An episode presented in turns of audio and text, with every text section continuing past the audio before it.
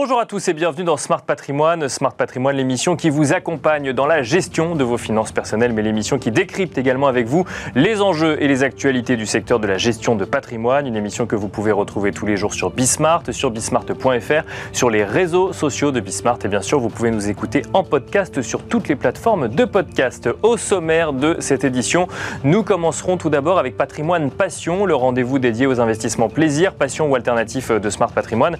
Et en l'occurrence, dans un instant, nous regarderons comment il est possible d'investir dans des terres agricoles avec Muriel Gozal, euh, directrice générale de la Fédération nationale des SAFER. Ce sera donc la première partie de l'émission.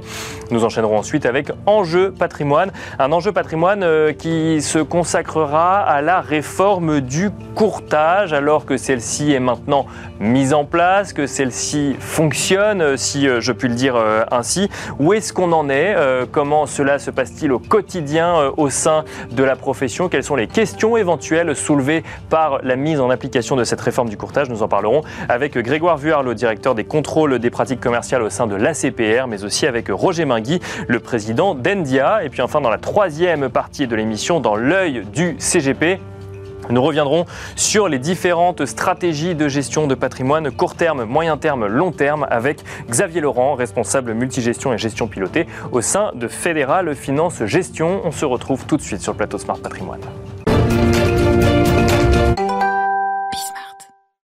Patrimoine Passion, le rendez-vous dédié à l'investissement plaisir, passion ou alternatif euh, de Smart Patrimoine. Un rendez-vous qui parfois euh, va même jusqu'à regarder ce qui est de l'ordre de la collection que de l'investissement. Et aujourd'hui, nous allons euh, évoquer plus spécifiquement l'investissement dans les terres agricoles avec vous, Muriel Gozal, directrice générale de la Fédération nationale des SAFER. Bonjour Muriel Gozal. Bonjour.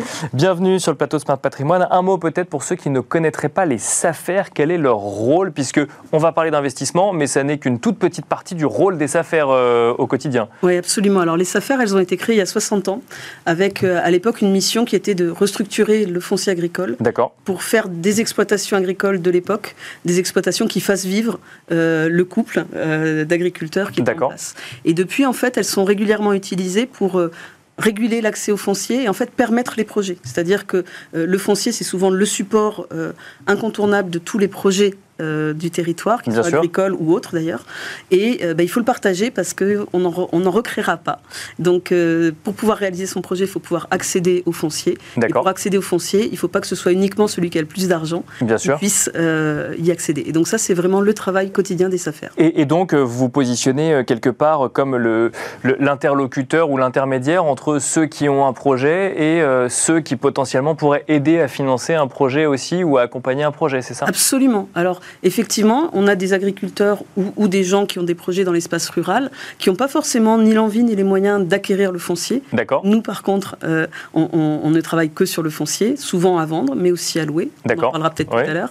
Et euh, ben, on fait de l'intermédiaire entre euh, les uns et les autres. Et il nous arrive régulièrement, alors dans notre langage, on appelle ça attribuer, en, pratique, vous appelleriez ça vendre, de vendre du foncier à, par exemple, un jeune agriculteur, enfin, pardon, d'installer un jeune agriculteur en vendant le foncier à un apporteur de capital, quelqu'un qui a envie de l'accompagner, d'investir et de devenir propriétaire. On parle beaucoup dans cette émission euh, d'immobilier et de variations sur les prix, d'impact de la hausse ou de la baisse euh, des taux euh, sur le marché. Quand on parle de foncier agricole, est-ce qu'il y a des tendances similaires? Est-ce que les tendances sont différentes? Quel est l'état du marché aujourd'hui?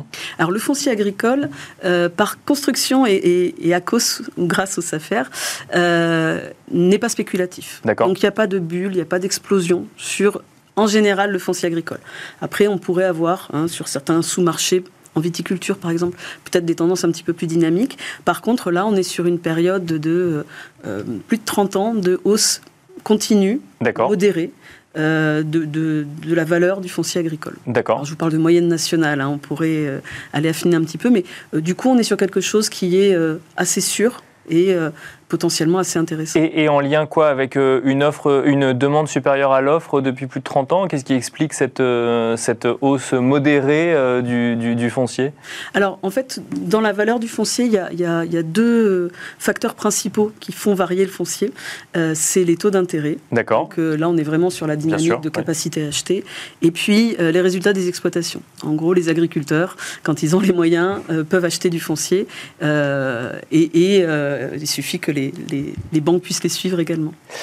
Un mot plus spécifique, on est dans une émission quand même qui parle de, placement ou, d'investissement. Quand on est intéressé par l'idée de d'un côté réaliser un placement en terre agricole et peut-être aussi, j'imagine que ça doit toujours s'accompagner d'une envie d'accompagner un projet agricole. Comment ça se passe concrètement? On prend, enfin, on, se retourne vers vers la Fédération nationale des affaires qui ensuite nous propose d'acheter un terrain. Alors on va aller plutôt vers la SAFER. Donc les SAFER, elles sont en région. D'accord. On a une par région. Euh, il y en a, il y a des, antennes dans chaque département. Donc vous pouvez plutôt vous orienter vers le territoire qui vous intéresse. Si vous voulez pouvoir comparer les régions, il y a un, site internet des, SAFER, euh, le prix des terres, qui va vous donner les, les, différences de prix par région. D'accord. Et puis là, vous pouvez effectivement dire, ben voilà, moi j'ai de l'argent à placer, euh, je souhaiterais pouvoir accompagner des agriculteurs éventuellement des viticulteurs. Bien sûr. Voilà, il y, y, a beaucoup d'autres possibilités. Et on devient propriétaire du terrain Et on devient propriétaire du terrain. D'accord. Avec un cahier des charges, on appelle ça, c'est-à-dire que c'est euh, à l'acte qu'on va signer chez le notaire, il y a un certain nombre de conditions. D'accord. Le terrain doit garder son usage agricole. D'accord. Euh, si vous avez été euh, dans le cadre d'une attribution SAFER, vous devez vous engager à le louer à la personne qui avait été retenue. D'accord. le jeune agriculteur, par exemple. Oui, c'est-à-dire que le, projet ne va au bout que si on a également l'agriculteur en question qui, qui, qui, a prévu d'exploiter le terrain, c'est ça? Exactement. Et ça, c'est la SAFER qui va le trouver. Ok. Et qui va le proposer à l'investisseur que vous êtes peut-être. qui sait, moi ou, quelqu'un qui, quelqu'un qui nous écoute aujourd'hui sur, euh, sur l'investissement. On a une idée de... Ça coûte combien C'est quoi l'investissement moyen euh, aujourd'hui? J'imagine que c'est variable en fonction de la taille du terrain, mais est-ce qu'on voit quand même des tendances se développer euh, ou, pas du tout? Alors, on a tout. Dans les affaires, on a vraiment tout. On a depuis quelqu'un qui va mettre quelques dizaines de milliers d'euros, voire moins des fois, euh, jusqu'à des gens qui euh, vont investir beaucoup plus. D'accord. Euh, donc il n'y a, pas de, a pas de limite, quelles que soient les enveloppes que vous avez envie de placer, n'hésitez pas à venir nous voir. Aujourd'hui, un hectare de terres agricoles, de terres à labour, hein, de, de, terres des prés, c'est 6 000 euros en moyenne quand c'est libre. Beaucoup plus sur des, hectares de vignes, bien entendu. Et un hectare suffit pour installer une exploitation ou Non, non, non, pas du tout. Mais après, on n'a pas forcément un seul propriétaire sur une exploitation. Donc même si vous avez des sommes modestes, il ne faut pas hésiter. Euh, euh, et puis, le même agriculteur peut avoir euh, du foncier en pleine propriété, du foncier qui est loué à des, à des gens euh, qui sont en place depuis longtemps, et puis euh, un petit bout de foncier que les propriétaires veulent vendre, qu'il n'a pas les moyens de racheter. Et puis là, ben, on peut tout à fait intervenir sur 5, 10 hectares. deux questions avant la, fin de, l'émission. première question, vous disiez qu'on peut avoir plusieurs propriétaires, c'est-à-dire qu'on peut acheter à plusieurs, investir à plusieurs sur des terres agricoles, c'est possible ça? Absolument. Alors c'est possible de plein de manières différentes, et notamment on peut monter des petites sociétés hein, pour porter ce foncier-là collectivement. Euh, ou alors on peut tout simplement acheter chacun une partie de l'exploitation. Si on possède des euh, terres agricoles, et puis on en parlera peut-être lors d'une autre émission, mais il est possible également de les... Alors on dit valoriser hein, chez, euh, au sein des affaires, il est possible de les valoriser, c'est-à-dire de, se retourner vers, vers une SAFER pour potentiellement dire, ben voilà, cette terre est disponible, trouvez-moi peut-être un investisseur ou un exploitant. Quoi. Ou un exploitant, exactement. Alors si vous êtes vendeur, eh ben, on achètera. et si vous souhaitez trouver un exploitant, on pourra vous proposer des, des, schémas, y compris des schémas qui peuvent vous permettre de préserver l'avenir. C'est-à-dire que vous avez du foncier, vous savez que euh, dans quelques années, euh, quelqu'un de votre famille va par exemple s'installer dessus, qu'il doit rester libre. Ben, la SAFER peut vous proposer euh, une solution temporaire de gestion de foncier qui fait qu'il est quand même exploité, ce qui est quand même le plus important. Mais avec une date limite et fixée à l'avance. Exactement. Ce qui ne permet pas forcément le, statut général du fermage. Merci beaucoup euh, Muriel Gozal. Je rappelle que vous êtes directrice générale de la Fédération nationale des affaires. si on est intéressé par euh, l'idée d'investir dans une terre agricole, c'est le prix de la terre. Le prix des terres pour le prix des terres et safer.fr pour trouver le contact de votre safer régional. Merci beaucoup. Le prix des terres.fr du coup j'imagine. Hein. Merci beaucoup Muriel Gozal et quant à nous on se retrouve tout de suite dans Enjeu patrimoine. Et nous enchaînons à présent avec Enjeu patrimoine. Nous sommes en janvier 2024. Euh, Dans quelques mois, la réforme du courtage fêtera les deux ans de son euh, entrée euh, en application. Pour cela, nous avons voulu prendre un petit peu d'avance et se demander, faire une sorte de premier point d'étape sur cette réforme du courtage. Pour en parler, nous avons le plaisir de recevoir sur le plateau de Smart Patrimoine Grégoire Vuarlot. Tout d'abord, bonjour Grégoire Vuarlot. Bonjour. Vous êtes directeur des contrôles des pratiques commerciales au sein de la l'ACPR et nous avons le plaisir de recevoir également sur le plateau de Smart Patrimoine Roger Mingui. Bonjour Roger Mingui. Bonjour. Euh, vous êtes le président d'Endia. Alors euh, Endia, peut-être un petit mot hein, pour commencer. Une des sept, maintenant huit, c'est ça, sept au départ, maintenant huit associations agréées pour mettre en place la réforme du courtage. Vous allez pouvoir nous expliquer comment concrètement sur le terrain vous voyez l'application de cette réforme au quotidien. Peut-être commencer par vous, Grégoire Vuarlot. On n'est pas encore aux deux ans hein, de, cette réforme, mais euh, on s'en approche. On se souvient qu'elle avait été beaucoup commentée euh, dans l'actualité, qu'il y avait eu beaucoup de rebondissements avant l'entrée en vigueur et la mise en application de la réforme du courtage. Aujourd'hui, quelle est la position, quelque part, des, pouvoirs publics sur la mise en application de la réforme du courtage? Est-ce qu'on est content du travail qui a été effectué? Est-ce que ça va dans le bon sens? Alors, c'est une réforme qui avance bien. En effet, je vous rappelle les objectifs. Hein, L'ambition de cette réforme, c'était de permettre aux professions du courtage de s'organiser pour euh, à la fois apporter toute la valeur nécessaire aux clients et puis pour euh, faire face à la réglementation euh, dans de bonnes conditions. Et donc, la, réforme du courtage issue de, de la loi a, créé ces structures administratives. Les associations avec un certain nombre de pouvoirs propres de vérification. Et puis un accompagnement euh, à donner aux courtiers qui, s'affilient, donc euh, avec euh, quand même des populations assez importantes, 40 hein, 000 courtiers côté assurance, 20 000 côté banque, donc quand même une population assez importante. Alors bientôt deux ans en, avant par rapport à, son installation, cette réforme est en train de porter ses fruits. Les, associations sont installées, elles ont été agréées, elles ont constitué leurs moyens et nous les accompagnons dans le, dans le déploiement de, de leur mission qui ont déjà commencé, bien entendu, et nous faisons un travail d'accompagnement euh, avec elles pour euh, voir dans le détail comment peuvent s'organiser leurs euh, missions. Nous avons par exemple l'été dernier fait une, revue de leurs moyens informatiques pour voir si et comment ces moyens pouvaient être déployés dans le bon sens de notamment moyens informatiques pour le sujet de formation, qui était un des gros sujets de la réforme du courtage, c'est ça par exemple? Alors sur le sujet de formation, nous sommes en train de travailler, nous en sommes au début, puisque c'est un sujet un petit peu compliqué. Hein, Bien sûr. Formation initiale, formation continue. Euh, les moyens informatiques sont les moyens qui permettent l'enregistrement et le suivi des pièces euh, justificatives, notamment. Euh, des, adhérents. Et donc, c'est un sujet qui, à la fois, est un sujet de sécurité informatique, mais aussi un sujet de euh, gestion de, des affiliations et donc un sujet très opérationnel. Parce que, euh, pour rappel, hein, mais même si beaucoup de professionnels sont, j'imagine, au courant, aujourd'hui, maintenant, avec la réforme du courtage, il faut être adhérent à une association pour pouvoir faire son enregistrement au renouvellement ORIAS. Et donc, tous les ans, renouveler son adhésion à l'association professionnelle également Voilà, c'est ça. Alors Roger va vous dire comment, très concrètement. Bien sûr, dans un second temps. Euh, en effet, la règle est celle que vous avez décrite, c'est-à-dire qu'il faut être adhérent à une association pour pouvoir avoir son renouvellement ORIAS et donc avoir le droit d'encaisser des fonds. Euh, euh, et, faute de quoi, effectivement, sinon l'intermédiaire ne peut plus travailler. Avant de poser la question à Roger Mingui, effectivement, peut-être plus sur le côté concret, Grégoire Vuarlot, donc il y a effectivement, dans, cette réforme du courtage, il y a deux niveaux. Il y a les associations et les courtiers.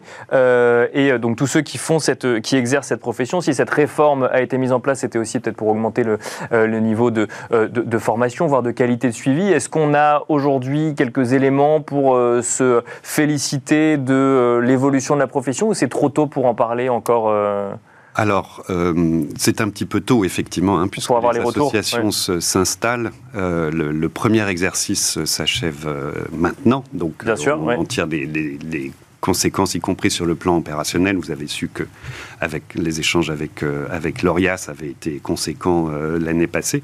Donc là, les, le, premier renouvellement va arriver, ça se présente mieux.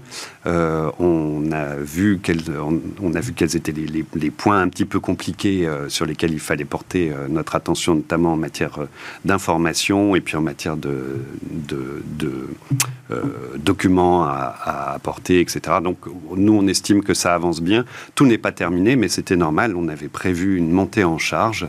Euh, donc on va se donner encore toute l'année pour, euh, pour euh, regarder plus exactement les attendus et comment les, atteindre de façon raisonnable mais, mais, performante. Et puis, ce sera le première année, la première année également du rapport annuel. Bien sûr. Ce rapport annuel statistique que les associations doivent euh, nous fournir, euh, à nous, à CPR, et qui nous permet à la fois d'avoir une bonne vision du marché, de pouvoir orienter nos travaux et d'avoir un retour un petit peu concret de, des, des, associations sur leur, leur activité de, d'affiliation.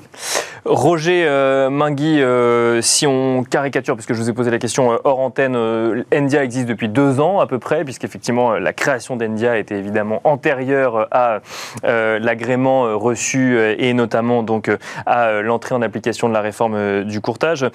Endia, c'est une association un peu particulière dans le, dans le paysage des associations agréées, puisqu'elle a été créée pour cette réforme du courtage. Donc, j'ai envie de dire, vous avez eu deux casquettes, celle de suivi de cette réforme du courtage et d'entrée en application, et en même temps de créer une entreprise euh, classique, même si on parle d'une association. Si on regarde dans le rétroviseur, depuis deux ans, euh, on ne va pas revenir effectivement sur ce qui s'est passé avant l'entrée en application, mais quel premier bilan on peut tirer de cette réforme du courtage euh, d'un point de vue associatif? Alors vous avez raison, il faut d'abord rappeler que c'est une boîte, hein, on crée une boîte, c'est une association, c'est ce que vous voulez, mais c'est vraiment une boîte. On parlait des systèmes d'information, bien c'est, vraiment le Hein, le système d'information d'une boîte comme la nôtre, hein, qui collecte de l'information.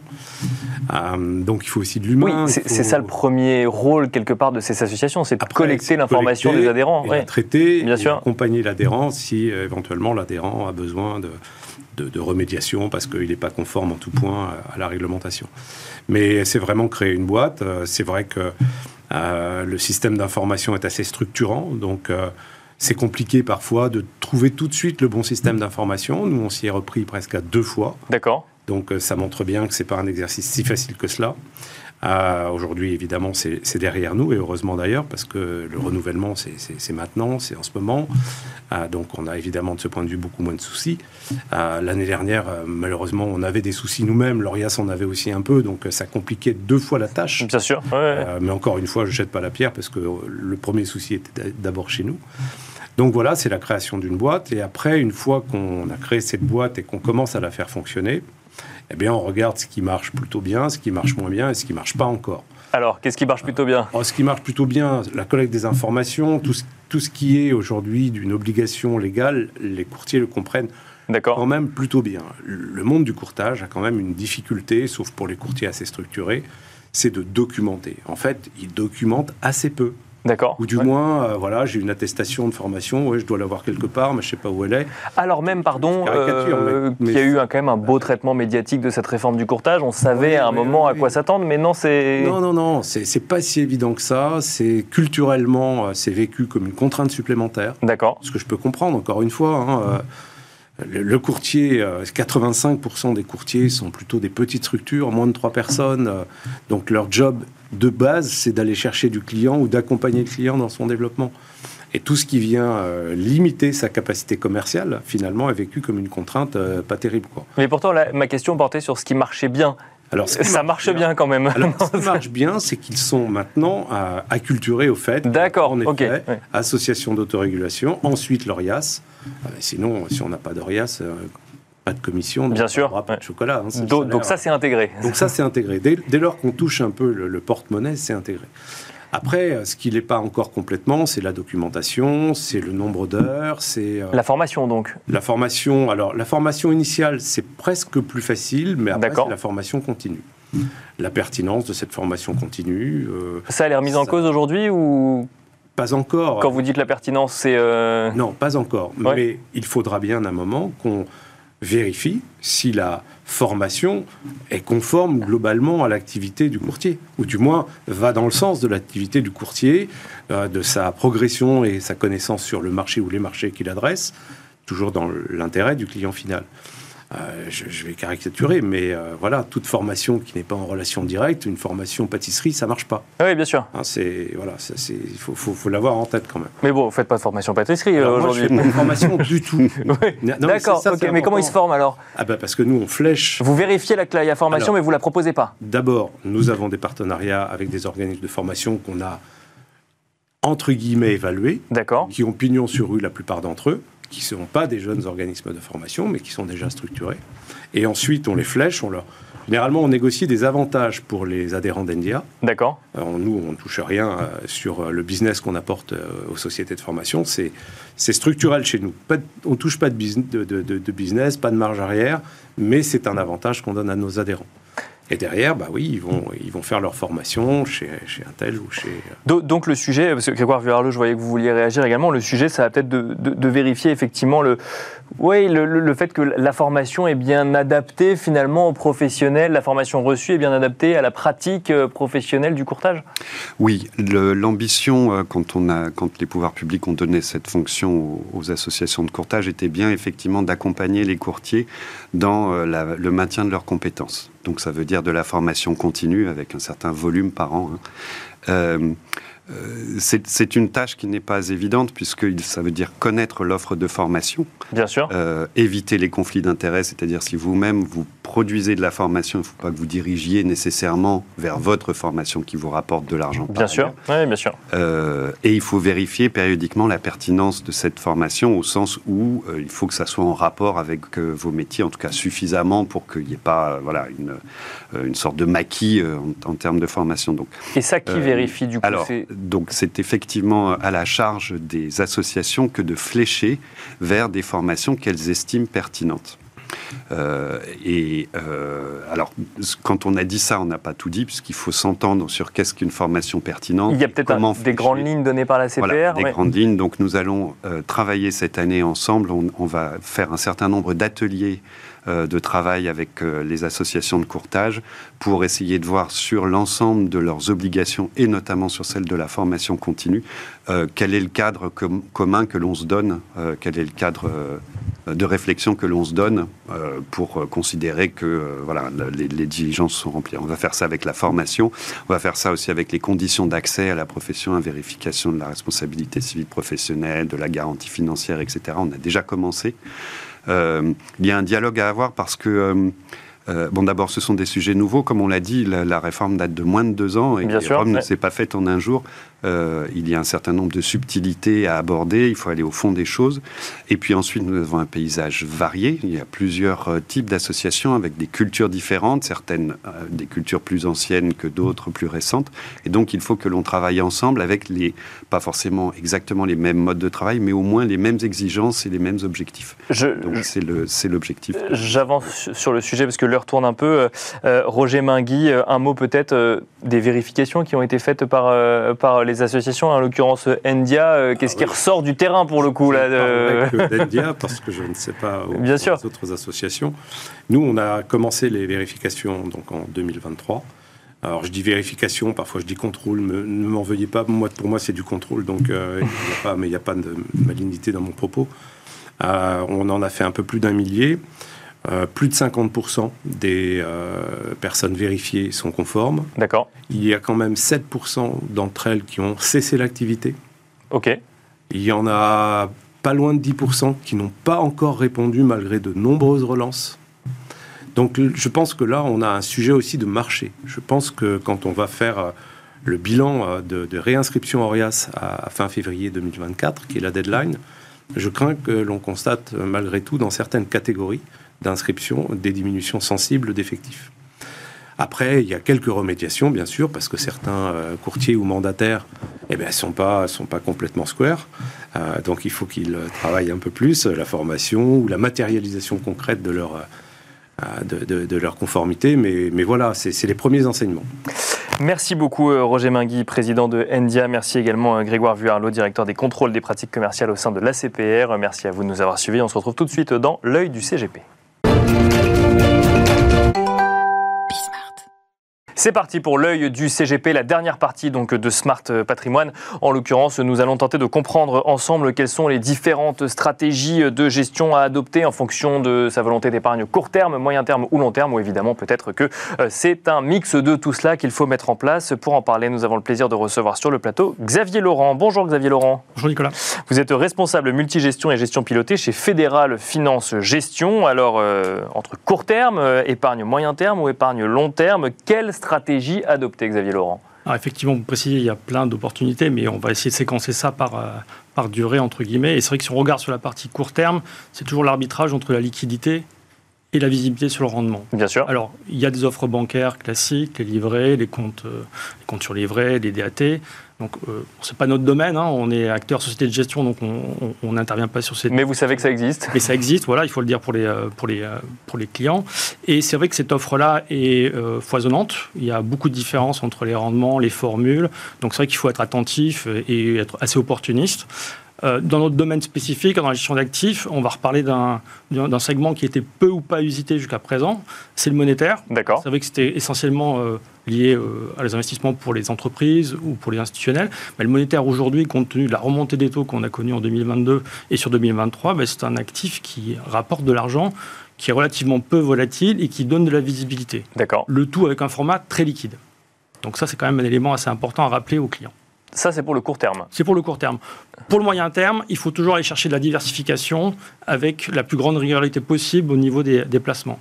Alors c'est vrai qu'aujourd'hui, il y a eu beaucoup de lancements. Il y a des produits notamment qui sont assez intéressants à introduire, notamment dans le cadre de la gestion ce mandat, c'est les fonds à échéance, mhm. puisqu'avec, on, l'évoquait sur le monétaire, c'est aussi vrai sur la partie obligataire. On a eu des primes de risque aussi, donc euh, la valorisation du risque des émetteurs qui a été rehaussée. Donc on a des formules qui sont assez intéressantes, avec des placements à 2 à 5 ans qui offre des opportunités de rendement assez attractives. on peut être très défensif et être très qualitatif sur le segment obligataire ou un peu plus agressif en mettant notamment du haut rendement. Voilà, on a un panel assez large, mais on peut aller chercher des solutions qui sont très intéressantes.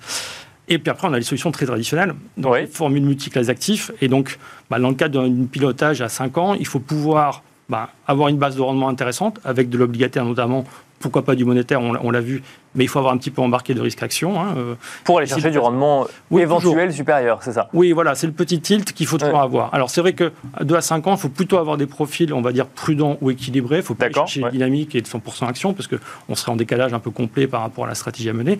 Et donc, on a des opportunités euh, de diversification, surtout qu'aujourd'hui, avec la remontée des taux, on a une base euh, de rendement embarqué qui est quand même beaucoup plus satisfaisante.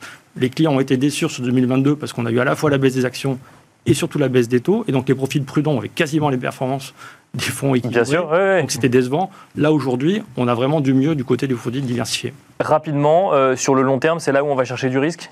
Oui, et c'est là aussi où on a les meilleures rémunérations, comme toujours. Pas de risque, pas de rémunération. Euh, et plus on va loin, plus on a la chance d'avoir d'atteindre les niveaux de rendement attendus. C'est vrai que les actions, on vise en moyenne du 6-8% euh, sur le, sur le très long terme, hein, quand on regarde les grands indices.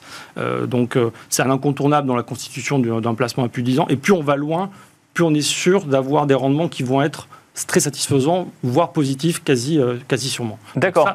Viser le très, très long. Historiquement, on sait que quand vous regardez le S&P, voilà, vous regardez sur des périodes qui dépassent les, les 20 ans, vous êtes entre 4% de rendement annualisé et 18%. D'accord. Donc, il faut viser long faut viser long et il faut accepter de prendre du risque. On prend que du risque sur le long terme bah, euh, la preuve en est que pas forcément, puisque. Oui, non, mais ce que je veux dire, c'est que oui, le, non risqué est sur le, on l'a placé sur du ah bah, court moyen terme. On l'a fait sur du court moyen terme, voire du très court, et forcément, voilà, on peut avoir des oscillations assez importantes. Il hein. faut le rappeler, évidemment, les, les marchés actions ça reste volatile. Donc il faut surtout viser le très long et cette, fidélité, je dirais, à la, prime de risque action sur le long terme, elle rémunère. Mais il y a un autre actif qui est aussi intéressant et qui commence à arriver notamment dans les solutions alors, patrimoniales. On l'a vu avec les contrats d'assurance vie, l'épargne retraite, et puis ça commence aussi à arriver dans la gestion, dans la gestion sous mandat. C'est le non-côté. Bien sûr. On peut le faire avec le private equity. Bon, je pense que vos auditeurs le connaissent assez bien. On a une nouvelle classe d'actifs qui est la dette privée. Donc ça, c'est un nouveau, euh, un nouveau challenge aussi de pouvoir parler de ces classes d'actifs-là. Et c'est vrai que sur le long terme, on a vraiment des performances super intéressantes. On a une prime par rapport aux actions qui est euh, rehaussée. Euh, si je fais le, le, private equity par rapport au CAC 40, on a du 14% contre du 8% sur les dernières années en France. D'accord. C'est significatif. Mhm. Et sur la dette privée, aujourd'hui. Avec du risque, hein. on rappelle que plus il y a de risque, plus il y a de rendement, plus il y a de risque. Hein. il y a toujours du risque. Mais c'est vrai qu'on n'est pas soumis à la cotation. Donc on n'a pas cette volatilité au quotidien. Donc ça, c'est quand même facile à supporter. Et on finira là-dessus. Merci beaucoup, euh, Xavier Laurent, responsable multigestion et gestion pilotée chez Fédéral Finance Gestion. Et quant à nous, on se retrouve très vite sur Bismart.